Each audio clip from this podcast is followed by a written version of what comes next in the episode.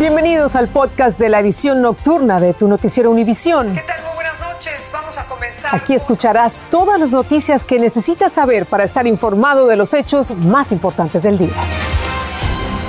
Es viernes 15 de abril y estas son las principales noticias. El gobernador de Texas, Greg Abbott, suspendió las rigurosas inspecciones de camiones que cruzan la frontera tras alcanzar acuerdos con el gobierno de Tamaulipas en México.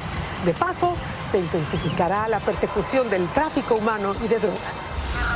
Se forma una nueva caravana de migrantes en Chiapas que busca llegar a la Ciudad de México y seguir rumbo norte hasta la frontera con Estados Unidos. Y el gobernador de California aplaza hasta el próximo año el requisito de vacunación contra el COVID para los estudiantes mayores de 12 años. El retraso del mandato de California se lleva realmente a cabo porque toda la FDA no ha aprobado completamente la vacuna. Así comienza la edición nocturna. Este es un noticiero Univisión Edición Nocturna con Patricia Yaniot y León Krause. ¿Qué tal? Muy buenas noches. Comenzamos en la frontera de Texas, donde finalmente el gobernador Greg Abbott desistió de las inspecciones impuestas a los camioneros mexicanos, al menos temporalmente. Las protestas de los camioneros por la pérdida o por la medida habían causado grandes atascos por largas colas en los últimos días. El gobernador selló acuerdos con algunos gobernadores mexicanos para aumentar la seguridad en la frontera. Marlene Guzmán tiene los detalles de lo pactado.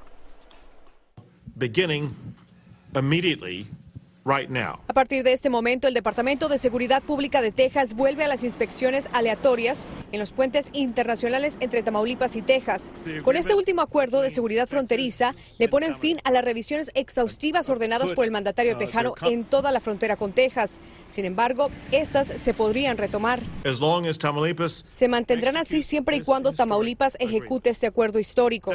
Mismo convenio al que llegó con los estados de Chihuahua y Coahuila. En el caso de este último gobierno, acordó designar a nivel municipal a personal especial que ayudará a prevenir los cruces de migrantes que lleguen a los puertos de entrada en Ciudad Acuña y Piedras Negras. He ofrecido eh, también vigilancia aérea a través de, de- de nuestros helicópteros, eh, también de vehículos todoterreno. La Cámara Nacional de Autotransporte de Carga agradece el cese de estas revisiones, pues estiman que en promedio perdieron de 7 a 8 millones de dólares por hora, solo impactando el puente entre FAR y Reynosa. Abarca completamente mercancías, mercancías sin poder llegar, este, eh, productos echados a perder. Aunque sienten que estas colaboraciones binacionales se tardaron, sin duda traerán un alivio a la cadena de suministro, evitando desabasto en productos perecederos. Si no se hubiera arreglado esto pronto, hubiera llegado un momento en el que, oye, pues ya no hay suficiente alimento, sobre todo hablando de perecederos, este, porque pues mucho depende de México. Son 10 millones de dólares aproximadamente los productos perecederos paralizados en este momento, un escenario que podríamos volver a ver si es que el flujo de migrantes incrementa, aseguró el gobernador de Texas. En Hueslaco, Texas, Marlene Guzmán, Univisión. Pérdidas cuantiosas. Mientras tanto, en México se ha formado una nueva caravana de migrantes que aspira a recorrer el país y llegar hasta la frontera con Estados Unidos. Saldría desde Tapachula, en Chiapas, mañana sábado, hacia la Ciudad de México para presionar a las autoridades en busca de visas humanitarias. Alejandro Madrigal nos amplía en su informe. Lo único que queremos es que nos den un documento. Con la señal de Cristo y la fe en alto, los migrantes esperan abrirse paso por Chiapas y escapar del cerco que el Instituto Nacional de Migración y la Guardia Nacional les ha montado en los últimos meses y que les impide llegar al norte del país. Nos atrasan tres meses, nos quieren dejar tres meses aquí. No nos ayudan, nosotros no tenemos cómo pagar un- una vivienda. Aparte de eso, no tenemos para comer. Y aparte nos violan los derechos de los de migración. Defensores de migrantes convocaron para una nueva caravana que saldrá de Tapachula este sábado hacia la Ciudad de México y así presionar la entrega de visas humanitarias. Que no haya atención, porque sí hay, hay, dicen ellos que están de vacaciones y ayer mismo la perrera detuvo a siete compañeros. Entonces, ¿están trabajando o no están trabajando? Cuando les conviene trabajan y cuando no les conviene no trabajan. Los migrantes organizaron un via crucis y caminaron a la Catedral de Tapachula, en donde algunos se crucificaron para encomendarse y que este sábado la Guardia Nacional no les bloquee el camino. Pidiéndole a Dios que nos acompañe el día de mañana en la caravana que vamos hacia Huizla. Activistas aseguran que durante el año los migrantes continúan llegando a Chiapas y han visto un aumento, principalmente de venezolanos que salen de la dictadura de Nicolás Maduro, pero se encuentran con un cerco casi imposible de romper. Mañana vamos a caminar para ver si nos ayudan con los permisos y pues nosotros cumplir nuestro sueño que, tanto queremos y tanto le prometimos a nuestros hijos. Llegar a los Estados Unidos. Defensores de derechos humanos advierten sobre una nueva ola migratoria tras la cancelación en los Estados Unidos de las expulsiones por COVID-19 o el llamado Título 42. En Ciudad de México, Alejandro Madrigal, Univisión. Y aquí en Estados Unidos hablemos del crédito fiscal por hijos que tras concluir ha impactado a las familias hispanas de bajos recursos. Y como nos explica Pablo Gato desde Washington, si estos créditos no se renuevan, millones de niños podrían caer por debajo del nivel de pobreza. La pandemia puso a muchos padres hispanos entre la espada y la pared. Desesperado porque pues, ¿cómo mantener a mis hijos sin, si no hay comida, no hay dinero? El gobierno dio créditos tributarios de 3.600 dólares para niños menores de 6 años y 3.000 para niños entre 7 y 17 años. Pero el fin de los créditos ha tenido un fuerte impacto en la economía de las familias hispanas. Es verdaderamente terrible para nuestra comunidad que se cancelen los créditos tributarios, ya que han ayudado a muchas familias a salir de la pobreza. Un nuevo estudio revela que si esos créditos no se renuevan, 4.1 millones de niños caerán bajo el nivel de pobreza. De ellos, 1.6 millones son hispanos. El dinero se empleó en especial para comprar alimentos para los niños y pagar las cuentas de electricidad y gas. Los cheques comenzaron en julio del 2001 como parte del programa económico de Biden contra la pandemia. Sin embargo, el Congreso no los renovó. Hubo oposición republicana al plan de Biden, también por parte del senador demócrata por Virginia del Oeste, Joe Manchin. Argumentaron que subiría la inflación. Los créditos mantuvieron a 3.7 millones de niños fuera de la pobreza. Yo tengo un niño de 18 meses, pues la necesidad económica pues la, tengo porque la verdad pues no estoy trabajando.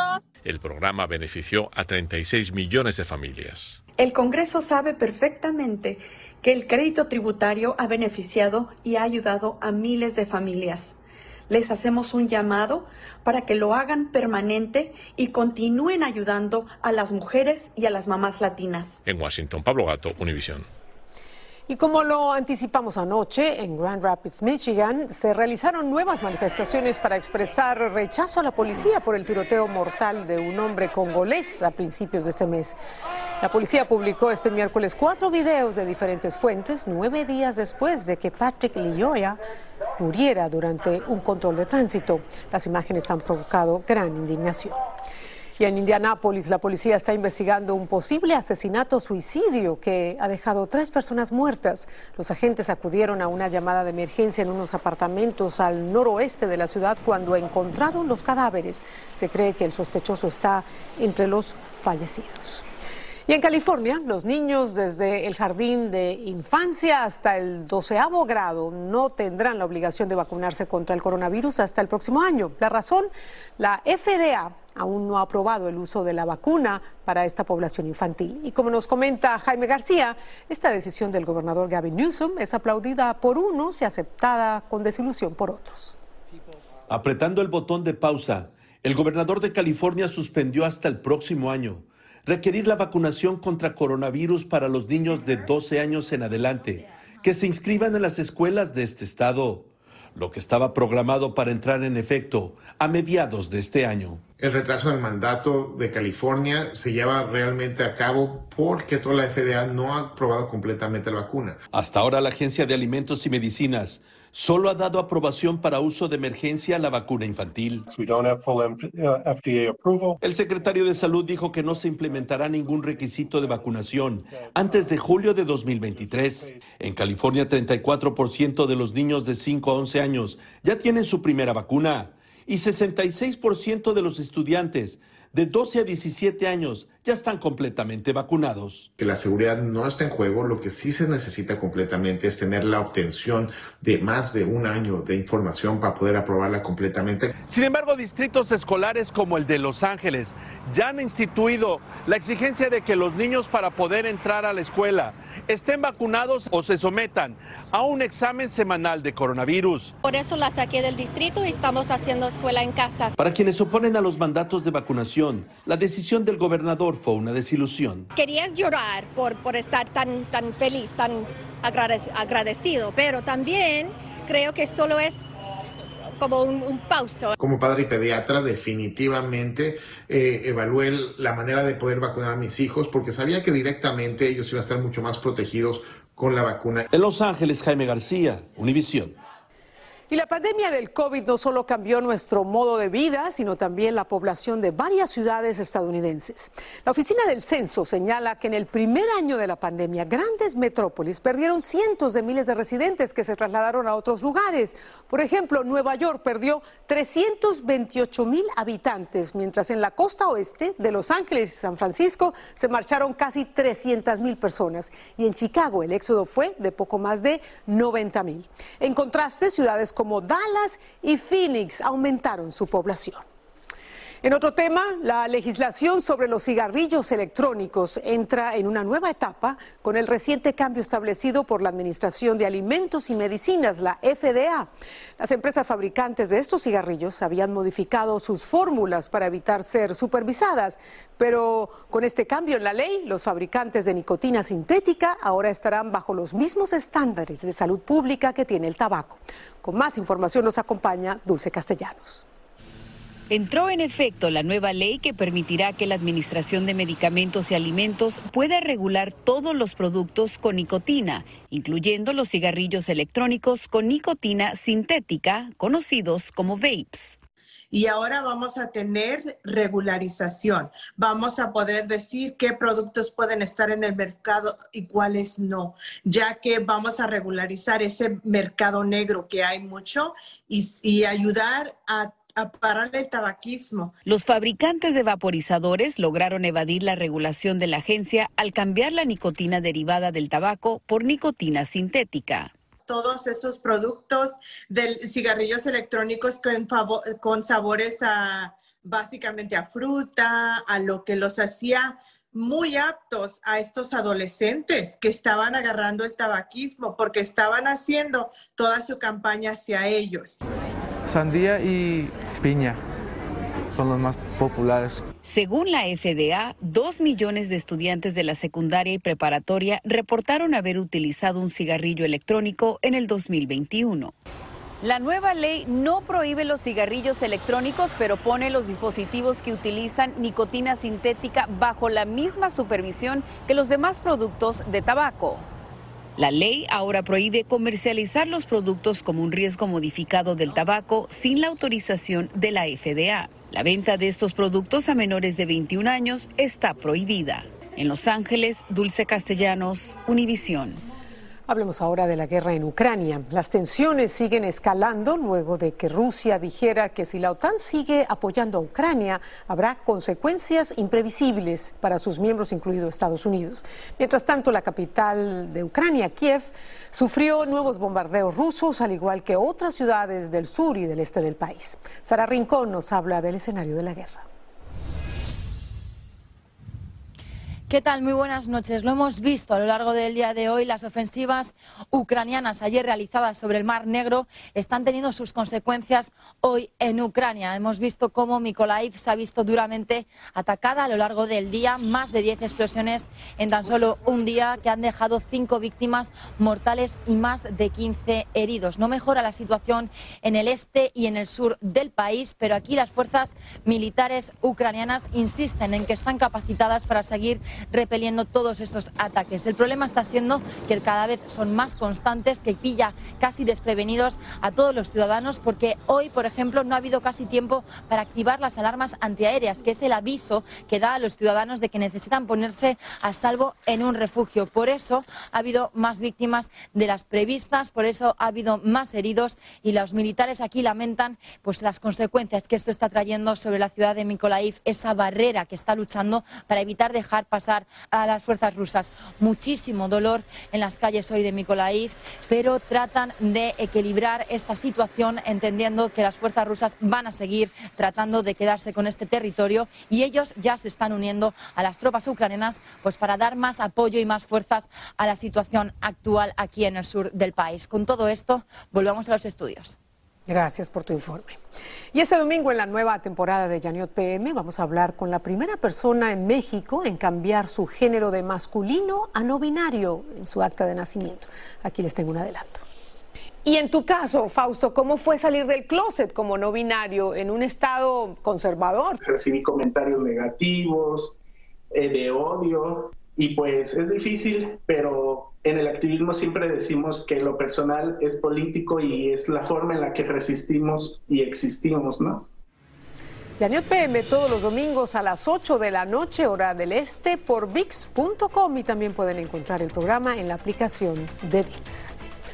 Al regresar de la pausa, el Papa Francisco vuelve a celebrar el Via Crucis en el Coliseo Romano, pero con un especial acto simbólico. Y agentes de la Policía de El Salvador denuncian abusos de jefes policiales en su lucha contra las pandillas. Les contamos.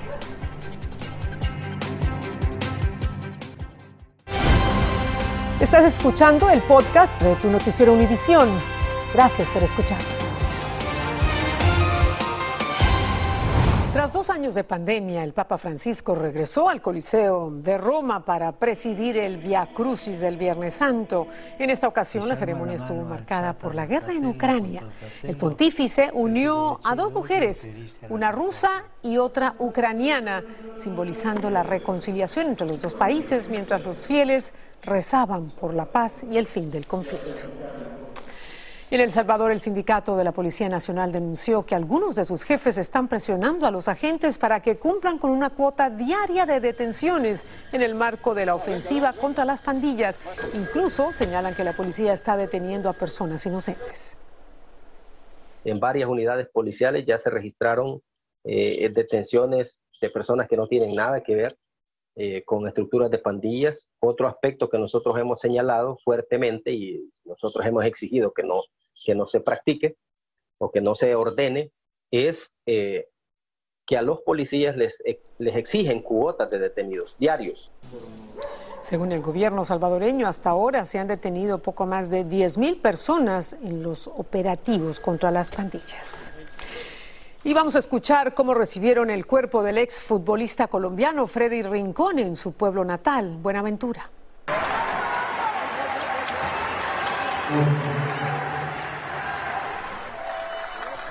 Cientos de aficionados rindieron un emotivo homenaje junto a la imagen de su camiseta con el número 19 de la selección colombiana.